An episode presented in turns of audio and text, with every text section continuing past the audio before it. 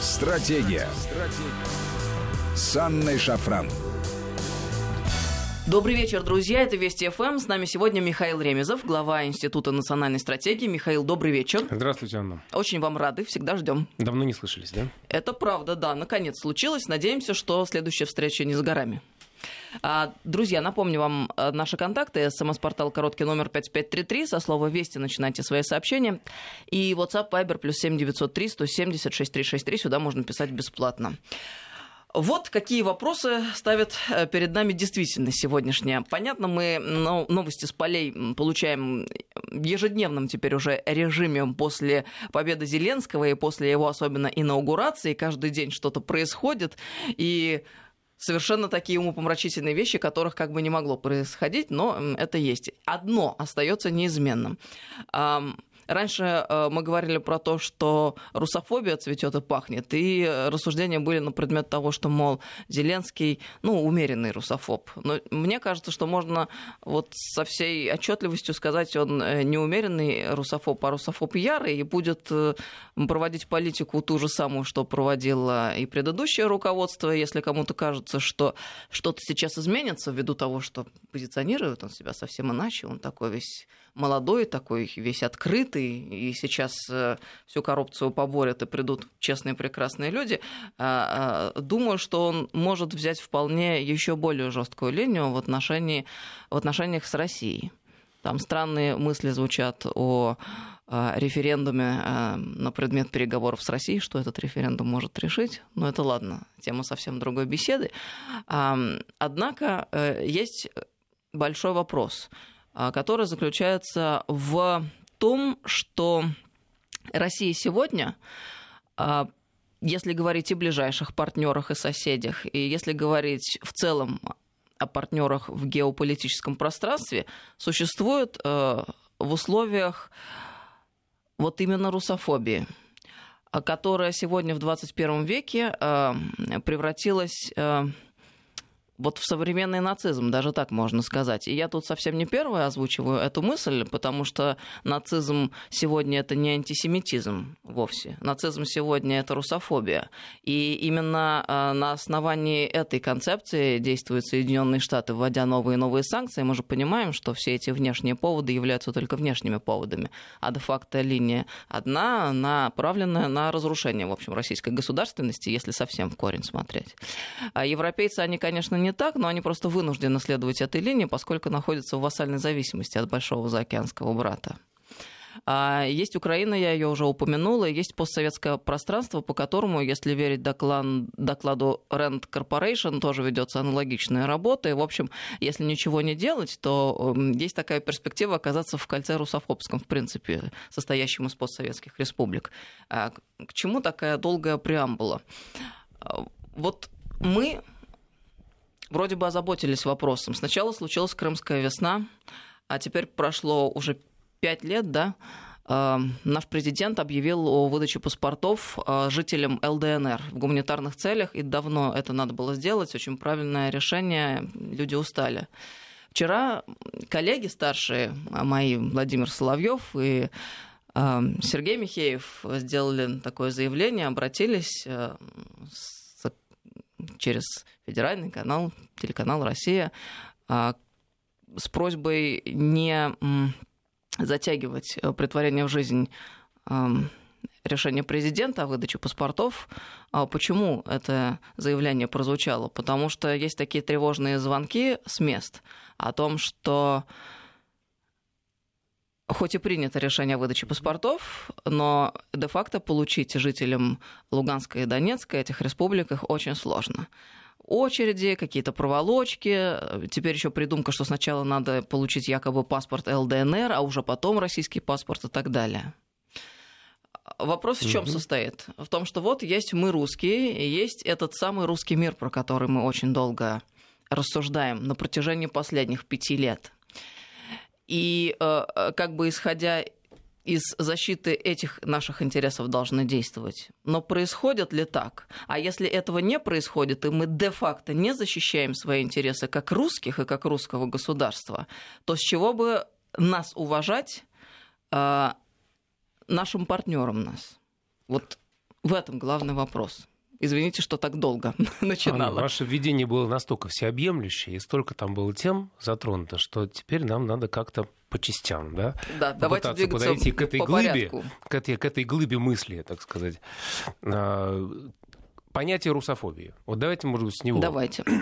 Начнем. Я а, часто сталкиваюсь э, со скепсисом в отношении этого понятия. А, и, в общем-то, объяснимым, потому что как, э, э, я, я считаю, что это понятие э, операционально, то есть его можно и нужно использовать, оно может быть полезным для понимания действительности и для ее, так сказать, преображения в правильном русле. Вот. Но оно недостаточно разъяснено и разжевано.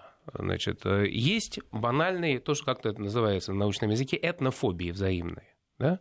То есть, когда соседи испытывают в отношении друг друга значит, разные стереотипы негативные. Есть этот слой практически везде.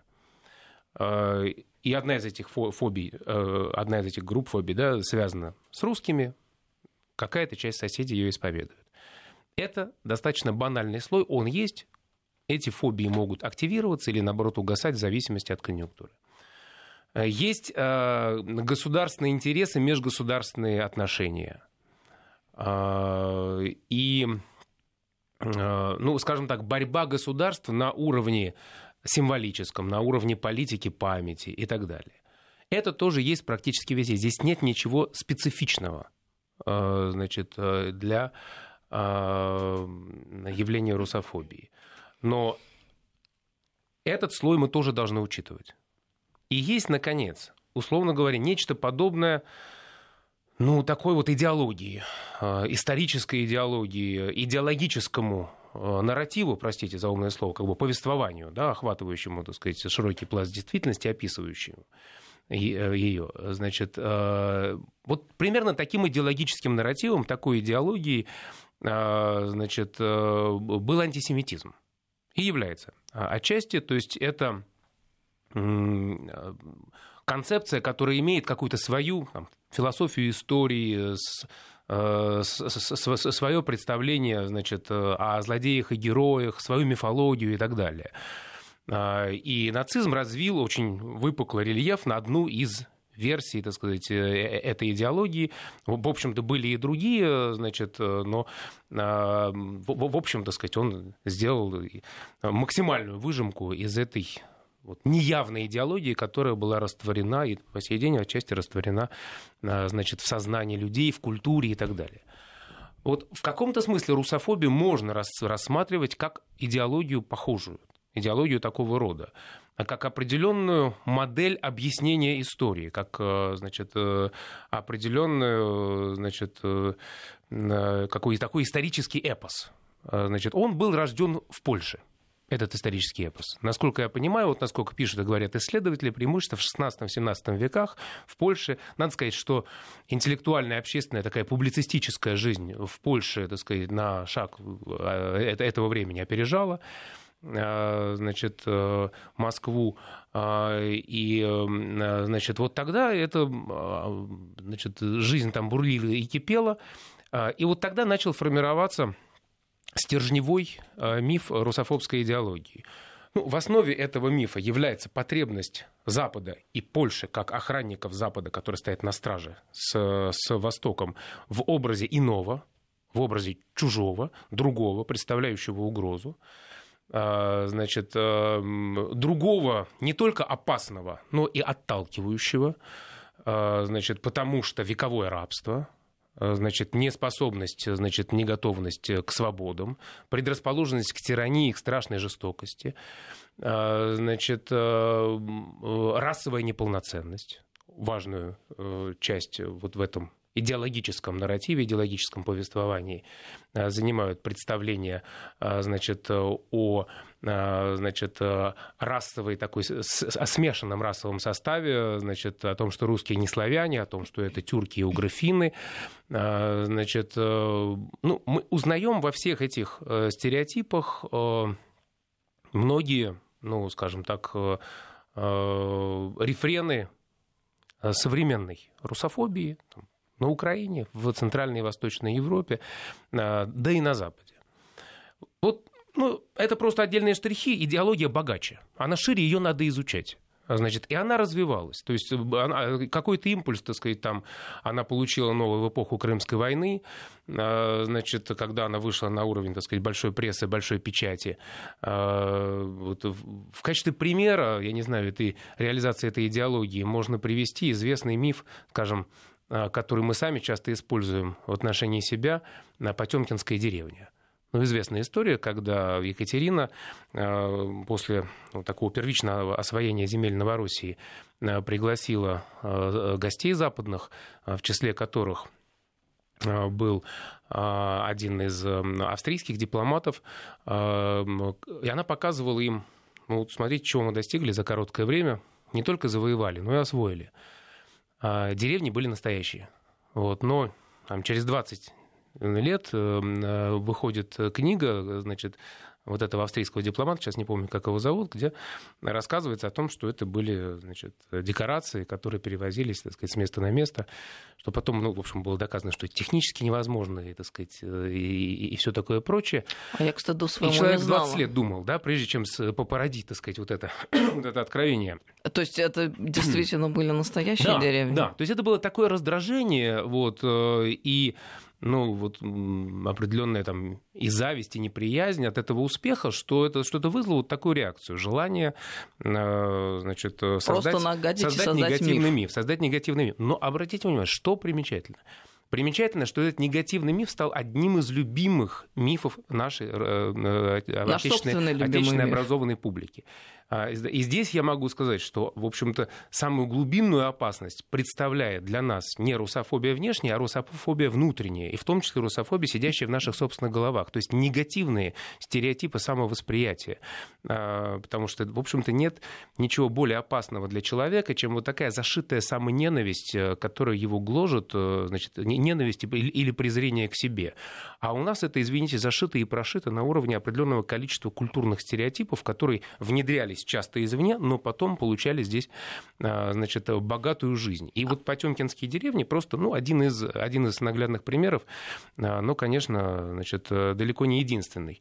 А, сегодня вот этот идеологический и идейный комплекс востребуется уже исходя, конечно, из какой-то геополитической конъюнктуры, исходя из интересов государств, исходя из этого слоя значит, там, межгосударственных отношений.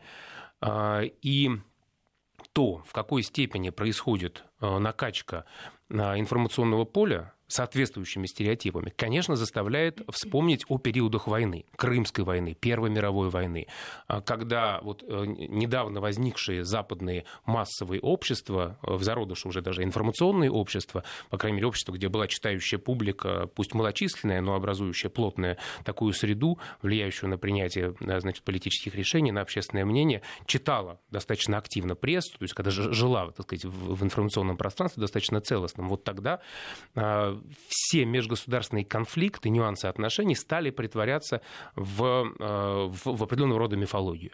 Э, значит, э, и это не только антирусская мифология. Мы видим, что в Первой мировой войне, скажем, отношения Германии и Британии начинают обрастать колоссальной мифологией, значит, воины против торгашей, ну, соответственно, немцы против, немцы против британцев, значит, и там, цивилизованные люди против варваров, там, британцы против немцев, при, в этой взаимной, как бы внутриевропейской, так сказать, вот, ну, игре амбиций значит, и, и обид, они не достигали такого накала негатива, как в отношениях с русскими, но, тем не менее, это тоже наглядный пример того, как при наложении геополитического конфликта на особенности массового информационного общества э, происходит генерация э, таких сильных, сильных мифологий, которые потом долго-долго-долго живут своей жизнью. Если бы, конечно, не слом, так сказать, хребта Германии такой реваншистской, здесь даже не говорю нацистской, а дело именно в реваншизме, в данном случае, она могла проводить реванш по другими знаменами. Если бы не слом этого хребта во Второй мировой войне, то эта мифология до сих пор, вот, британо-германского противостояния, я думаю, до сих пор жила бы своей жизнью. То есть в, какой, в какой-то момент вот эти вот возникшие исторические мифы, э, стереотипы, они востребуются пропагандой э, и становятся, так сказать, вот таким, превращаются в идеологическую фабрику. Это то, что мы наблюдаем сегодня в случае с русофобией, и вопрос стоит в том, зачем. У нас сейчас вроде войны нет, и вот это вот самый тревожный вопрос, потому что если, так сказать, вас долго маринуют, то вполне возможно, так сказать, из вас хотят приготовить шашлык, так сказать, или жаркое. Ну вот это очень интересный промежуточный результат нашей беседы. Первое, то, что русофобия как идеология существует уже давно, на протяжении нескольких веков, и не возникла внезапно э, сию секунду, и есть уже какая-то история этого понятия. Даже историография, так сказать. Уже, да. Э, она и, росла. Да, тот самый момент сейчас мы наблюдаем, когда в очередной раз она оказалась очень сильно востребованной и отлично играет на руку нашим оппонентам. Интересная мысль, кстати говоря, о том, что самоненависть, вы так выразились, ну вот это наша привычка к самобичеванию. Да, а, самоедство не... и все такое прочее, да. Негативные стереотипы самовосприятия, как вы сказали. Это элемент, который вполне возможно был привнесен извне, потому что меня всегда волновала и мучила эта мысль, откуда, откуда это взялось. Потому что э, э, очень ярко эта мысль раскрыл еще Достоевский в романе «Бесы». Ну, и, в общем, складывалось ощущение, что это некое такой продукт западничества угу. и наших либеральных товарищей конца XIX века. Но почему э, так укоренилось э, это свойства, да?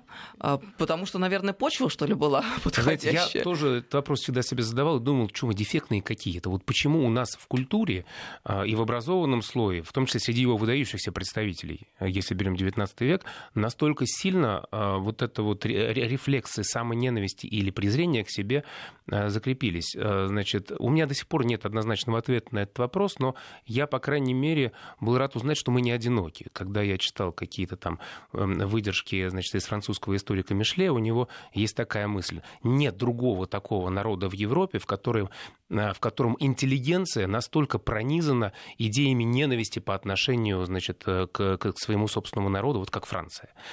А, это действительно духоподъемно вот, По крайней мере, давайте утешимся тем, что, видимо, не одни мы такие.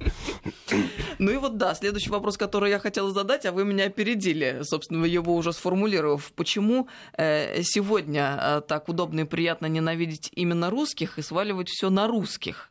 Это, видимо, вопрос риторический на текущий момент. Нет, понятно, что есть какие-то совершенно... Вот, действительно, вопрос риторический, поэтому я, например, могу, наверное, так сказать, ответить на него чередой э, тоже еще каких-то вопросов.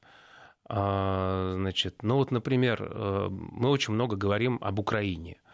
А, при этом э, в российских СМИ, подчеркиваю, не только в украинских, а в российских СМИ, стало абсолютным стандартом языковым называть всех граждан Украины украинцами.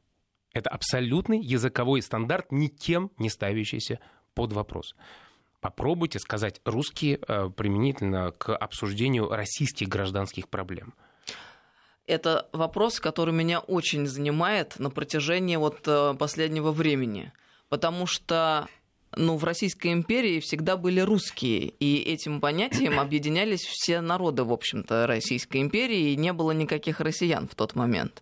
Сейчас, если мы скажем русские вместо того, чтобы сказать россияне, могут возникнуть какие-то вопросы. Хотя никакой негативной коннотации Нет, не имеется. И даже претензии могут возникнуть. Надо сказать относительно вот обихода слова по понятию русские россияне э, в дореволюционном языке. Там тоже используется понятие россияне. А значит, но а, насколько можно вот этот языковой обиход проследить по контексту, значит, эм, оно используется как синоним слова «русский». А, то есть россиянин — это более, вот для XIX века, это а, русский, сказанный более высоким штилем. Значит, э, то есть, в частности, там есть, не знаю, у авторов типа Карамзина, значит, и других словосочетаний, там, природные россияне, когда они жалуются на то, что династия часто предпочитает иностранцев на службе, значит, э, подданных подданных иностранных родов, значит, в противовес природным россиянам. То есть это был синоним слова «русские» тогда.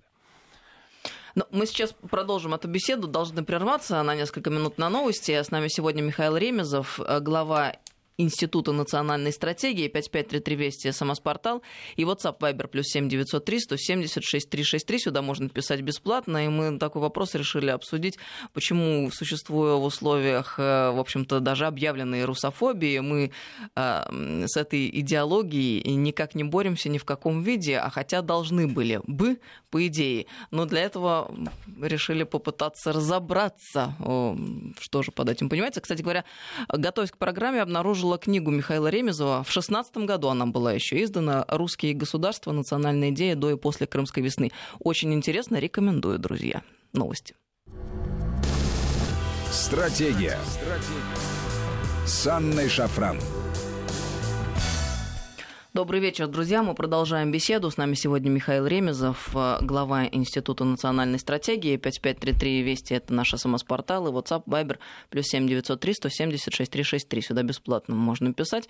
А мы занимаемся вопросом э, русофобии сегодня в эфире. Откуда есть она пошла и как с этим бороться. И вот э, все то, что мы называем русским миром, хочется сделать акцент, мы же называем русским миром, а не российским. И русский народ является самым разделенным народом в мире. Это та мысль, которую озвучил, наверное, впервые наш российский президент э, в своей крымской речи. Да? И э, народ этот, да, не российский, а русский который э, хотелось бы, чтобы мы собирали, ну, по разным причинам, хотя бы с целью повышения лояльности к себе и с целью заиметь скажем так, э, агентов своего влияния вовне. Но мало что для этого делается. Хорошо, что принято решение по поводу выдачи паспортов, мы уже говорили жителям ЛДНР. Но если говорить о репатриантах э, русских, то никаких привилегий не существует на текущий момент э, для того, чтобы они получали российское гражданство. Нет никаких привилегий для получения российского гражданства, скажем, детям смешанных пар за рубежом, а ведь очень много людей, которые себя при этом ощущают русскими и хотели бы стать русскими получить русский паспорт, но тоже не сложилось. И вот в этих условиях мы, не, в условиях мы никак не занимаемся а, вот национальной политикой своей в этом отношении. И в своей книге, в частности, вы говорите о чем? О том, что нет задачи на сегодняшний а, день содействия национальному развитию русского народа, нет задачи поддержания этнокультурного и этнодемографического баланса, нет задачи вот поддержки русских за рубежом и содействия репатриации. Насколько это серьезные проблемы? В программных документах по национальной политике. Вот задача последняя появилась в последней версии э, государственной национальной политики, а первых двух задач как не было, а как не было, так и нет. Действительно, вот в 2014 году в своей крымской речи э, президент России а, впервые признал, в данном случае я даже говорю не э, Путин, а просто лицо являющаяся президентом России, впервые, так сказать, э, признала, значит, как бы, так сказать, перед лицом выступая городу и миру, признала проблему разделенной нации применительно к русским. Путин сказал о том, что русские крупнейший разделенный народ э, в Европе. А, удивительно, что Российская Федерация, сразу, в общем-то, оказавшись в ситуации, а, это ее родовая травма, а, при которой значит, от там, 25 ну, до 35 миллионов э, человек, которых можно считать русскими, оказались не по своей воле Э, за границей, а почему Российская Федерация не взяла на вооружение хорошо отработанные, известные а, практики э, поддержки диаспоры и содействия репатриации.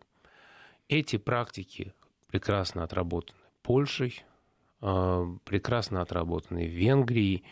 Понятно, что Израиль, понятно, что Германия – но не только. Скажем, из постсоветских стран на вооружение эти практики взял Казахстан, где оказывалось с самого начала активное содействие репатриации аралманов, то есть казахов, рожденных э, за рубежом в соседних странах, преимущественно Китай, Монголия.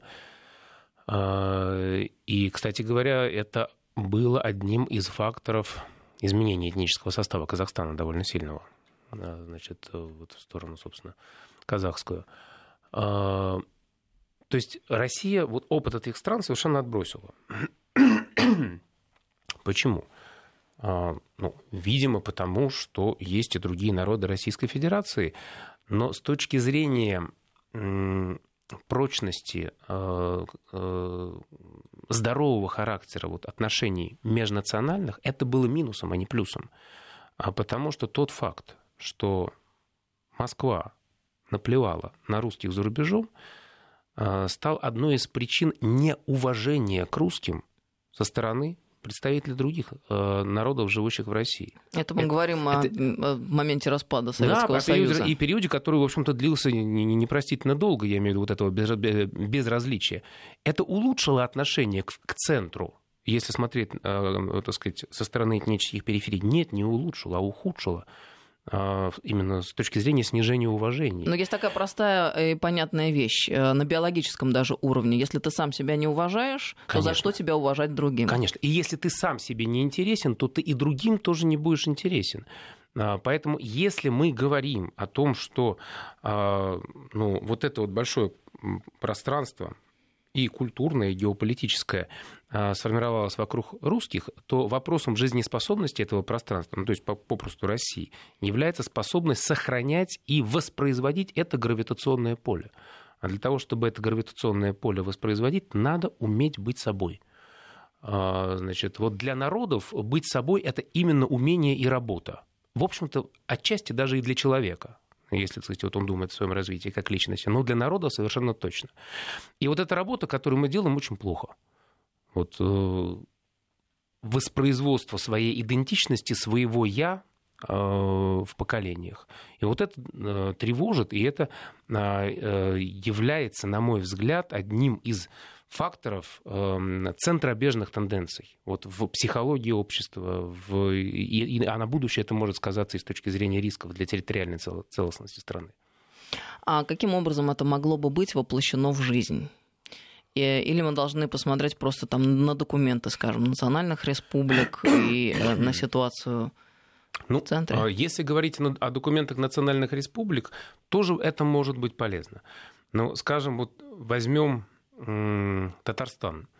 Татары составляют чуть больше половины, согласно переписи, переписям э, населения республики.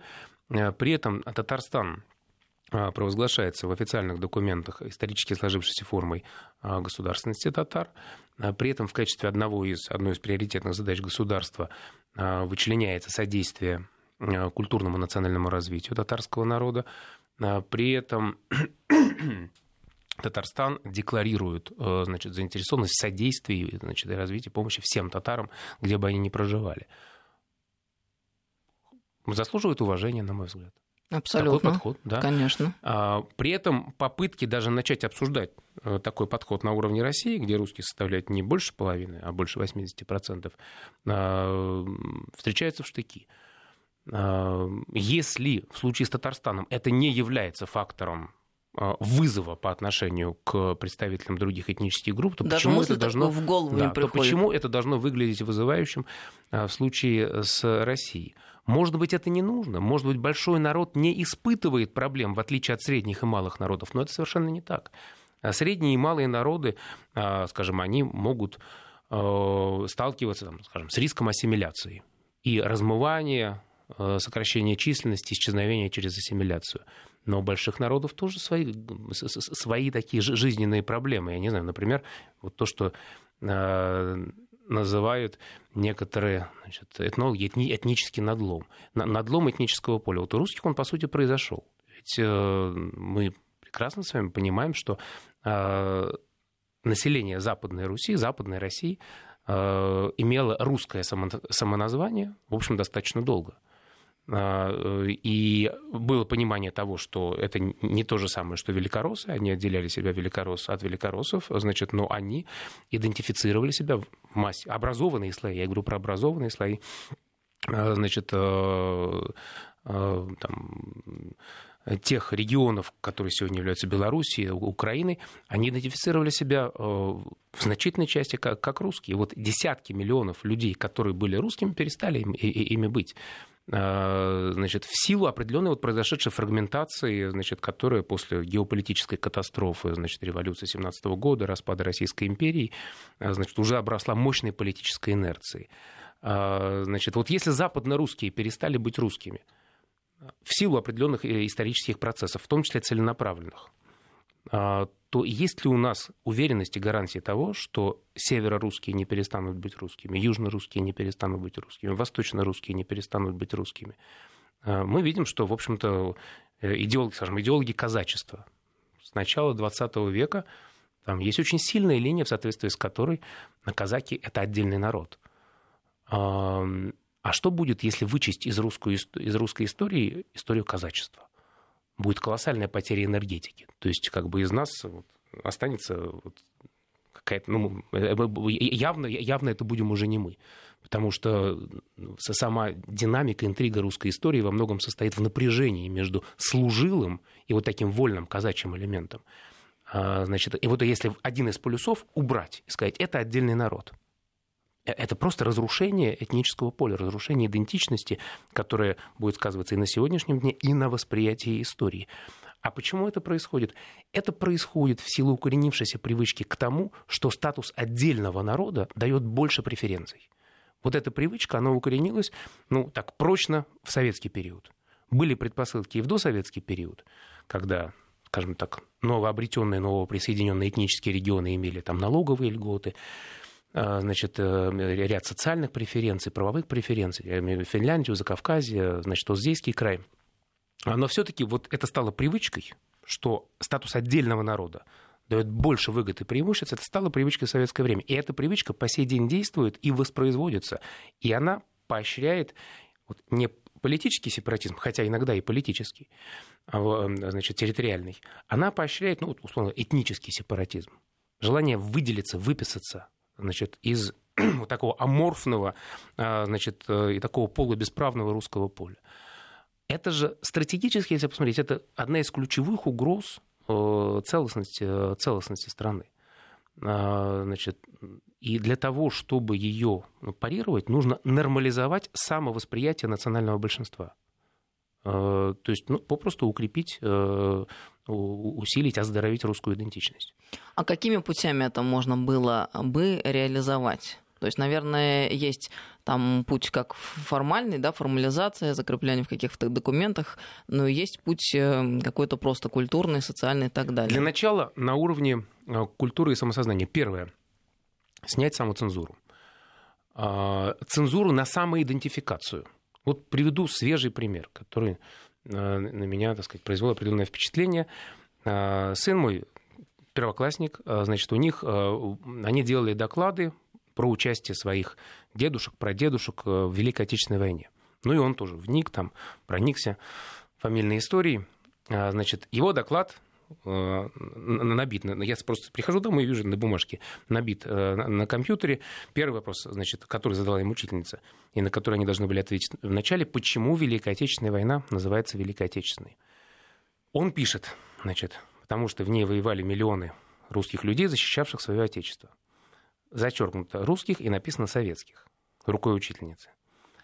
Значит, вот что это за кейс, что это за случай? Был ли советский народ? Воевали ли представители самых разных национальностей а, в ходе Великой Отечественной войны? Да, конечно. Но имеем ли мы право, говоря о своей фамильной истории, акцентировать судьбу и потери именно своего народа? Наверное, Конечно, имеем. имеем. Это, наверное, это, безусловно. это не вопрос, который касается... Это, это, это нисколько не подвергает заслуги, а, значит, не, не оспаривает жертвы и так далее а, а, других. Но просто в данном случае это акт самоидентификации, это акт собственной национальной памяти. То есть получается, что мы из боязни э, обидеть других блокируем Э, собственную межпоколенческую связь. А это именно межпоколенческая связь, которая является основой, основой народа. То есть ощущение большой семьи, э, большой национальной семьи, которая идет именно вот по линии культуры. А, потому что, ну, условно говоря, вот это вот то, что было написано вместо зачеркнутого советских – хорошо или плохо, советского народа больше нет. Вы знаете, вот э, очень удачный пример, потому что вы сейчас рассказывали историю с сыном, а я себя поймала на мысли о том, что я-то э, в канун 9 мая и 9 мая всегда сама себя тоже поправляю, говоря советский народ. И почему? Именно потому, а, что боюсь кого-то обидеть. Нет, советский Хотя народ, даже... безусловно, был. Вот. Но, во-первых... Еще раз, ни у кого никаких сомнений во... нет да. в том, что это огромный вклад всех, Конечно. всех народов Советского вот. Союза. А, но, во-первых, советского народа больше нет. Может быть, к сожалению, может быть, разные позиции, но его больше нет. Это просто э, историческая реальность. А во-вторых, русский народ тоже был. Э, и мы не только вправе, но и мы обязаны помнить о том, что он был и как он в тот период развивался, что, что, что он делал. Поэтому первое, о чем я бы сказал, это снятие запрета на самоидентификацию, в том числе в публичном поле. Она не должна восприниматься как нечто, идущее в штыки по отношению к другим. Значит, второй момент, о котором я бы сказал, преодоление кровяного мышления вот, э, о, об этносе, о народе, о национальности и о русскости. То есть э, понимание национальности как состава крови. Это одна из мин, заложенных в самоидентификацию. Э, потому что она приводит к тому, что вместо целостной самоидентификации, вот по языку, по культуре, э, возникает дробная самоидентификация – я на одну четверть такой-то, на другую четверть такой-то, значит, еще у меня там есть какая-то бабушка, прабабушка, прадедушка вообще непонятного происхождения, а в итоге я не пойми кто. Значит, то есть это на самом деле деидентификация. Хотя в действительности, ну, в общем-то, и в этнологии, и вот в обиходе самоопределения, как он складывался на конец 19-го, начала 20 века, конечно, культурно-языковой критерий был преобладающим мышление на русском языке, погруженность в контекст русской культуры – это основа и достаточное основание русской идентичности. При этом, безусловно, для человека его, скажем, происхождение может перевешивать, и он может за счет такого волевого самоопределения значит, ну, причислять себя к другой этнической группе, и это право за ними есть, и на него ни в коем случае нельзя посягать, но право идентифицировать себя по культуре и языку, а не по составу крови, должно быть каждому гарантировано и разъяснено. Вот этой простой разъяснительной работы абсолютно не ведется. Если вы проделаете вот эти две операции, социокультурные, снятие запрета на самоидентификацию в публичном поле, включая там школьное образование и так далее, вот, и преодоление а, вот такого кровяного дискурса, значит, о, о национальности и о русскости, то вы увидите, что будет происходить спонтанная нормализация значит, самовосприятия. И вот многие из тех барьеров, для самоидентификации и для передачи идентичности в поколениях, потому что народ живет тогда, когда передает свою идентичность в поколениях, иначе он умирает, значит, они будут сняты. Ну, это вот, естественно, там, не все необходимое, но недостаточное, но так или иначе, на мой взгляд, сегодня мы должны говорить в первую очередь, но если хотите, о таком культурном, социокультурном инжиниринге то есть воздействии на общество, на общественное сознание, вот, и лишь во вторую очередь о государственных мерах. А, потому что Первое, государственным мерам э, наш аппарат сегодня не готов. Э, он не готов делать шаги в эту сторону, на мой взгляд. А, и второе, э, чиновники тоже люди. И по мере того, как будут меняться культурные модели и стереотипы, значит, их восприятие ситуации тоже будут, будет меняться. Но это как раз та самая история, когда дорожку надо прокладывать мощенную по протоптанной. По протоптанной, да. Вот сначала надо протаптывать ее вот на уровне там, культуры гражданского общества, а потом, так сказать, не привлекая значит, э, такие массивные государственные аппараты. Просто вот интересная сложилась ситуация, а, когда есть Россия, огромное государство, от Калининграда до Владивостока, от католических костелов до буддийских э, ашрамов, от полярного сияния до тропиков. А страна, которая называется русской страной, и которую весь мир понимает как... Русланд, Рус... собственно, да. И в то же самое время мы сами стесняемся своей русскости. Вот в чем вопрос. И об этом не говорим вообще никогда, нигде и ни в каком и виде. И при этом иронизируем над европейцами, которые для того, чтобы интегрировать мигрантов, э, тоже стали стесняться э, вот того, что там, они называли доминирующей культурой, стержневой культурой. Вот. И к чему пришли? К тому, что на самом деле, если иммигранты или их потомки значит, оказываются в стране, значит, а в центре символической системы пустота, вместо стержневой культуры, то интеграционный потенциал этой культуры не возрастает, а снижается. Если они видят пустоту в центре, вместо внятной э, национальной культуры и идентичности, это вызывает у них желание заполнить это пространство какими-то своими собственными представлениями и мифами, вот, и, в общем-то, вызывает презрение к той стране, значит, в которой они, в которой они живут. Это вот то, что мы видим на европейском примере. Очень наглядно, как, когда у них изменились модели культурной политики от мягкого, значит, э, ассимиляционизма, ассимиляция без принуждения, но со стимулами, так скажем, к мультикультурализму э, результат очень наглядно, очень хорошо виден. Именно негативный результат с точки зрения интеграции а, иммигрантов и а, их потомков. А, ну вот э, еще раз хочу повторить эту вашу мысль, потому что очень важно, мне кажется, Европа это хороший для нас пример и иллюстрация. Я-то очень печалюсь последнее время, глядя на то, что в Европе происходит, э, потому что, к сожалению, мне кажется, мы ее теряем и в том виде, в котором мы ее привыкли воспринимать, вот именно в стереотипах сознания, ее уже не будет никогда. Но другое дело, что мир изменяется, человеческая цивилизация идет вперед, и, наверное, без этого невозможно. И будет другой какой-то тоже дивный мир. Хотя, если учесть, что мы идем к апокалипсису, тоже будет. Тоже не факт, да. вопросы. А, но все-таки хотелось бы какой-то такой уютной картины, к которой мы привыкли э, в кинофильмах. В общем, пора заняться собой, к чему этот разговор. И по следам нашей беседы люди вопросы начали присылать самые разные. Ну вот если немного вернуться назад, э, спрашивают, например, вот так, а не с Петра Великого началась ненависть к русскости, и мы стали считать себя неполноценным народом? Ну, лично я считаю, на уровне вот какой-то такой, не то что очень доказательный, но немножко такой скрытой эзотерической моей, моей концепции ощущения истории, что все-таки это началось с церковного раскола. А, значит, э, все, что делал Петр в социокультурной религиозной сфере, стало возможным только а, вследствие э, непродуманной церковной реформы. А, значит, э, не то, что не продумано, оно было продумано. Значит, просто тогда был приоритет отдан геополитическим целям. То есть иметь единые стандарты религиозные с православными греками и, кстати, малороссами. А, значит, при этом было подорвано а, то, на чем тогда держалось самоощущение а, русского народа. Самоощущение как хранителя канона истинной веры. На этом самоощущении, в общем-то, строилась психологическая конструкция российской государственности там, 15-17 веков. Это самоощущение было подорвано, и это оказалось, ну и там это, превратилось и в социальный раскол, и в политический раскол. раскол. На мой взгляд, это оказалось моментом психологического надлома.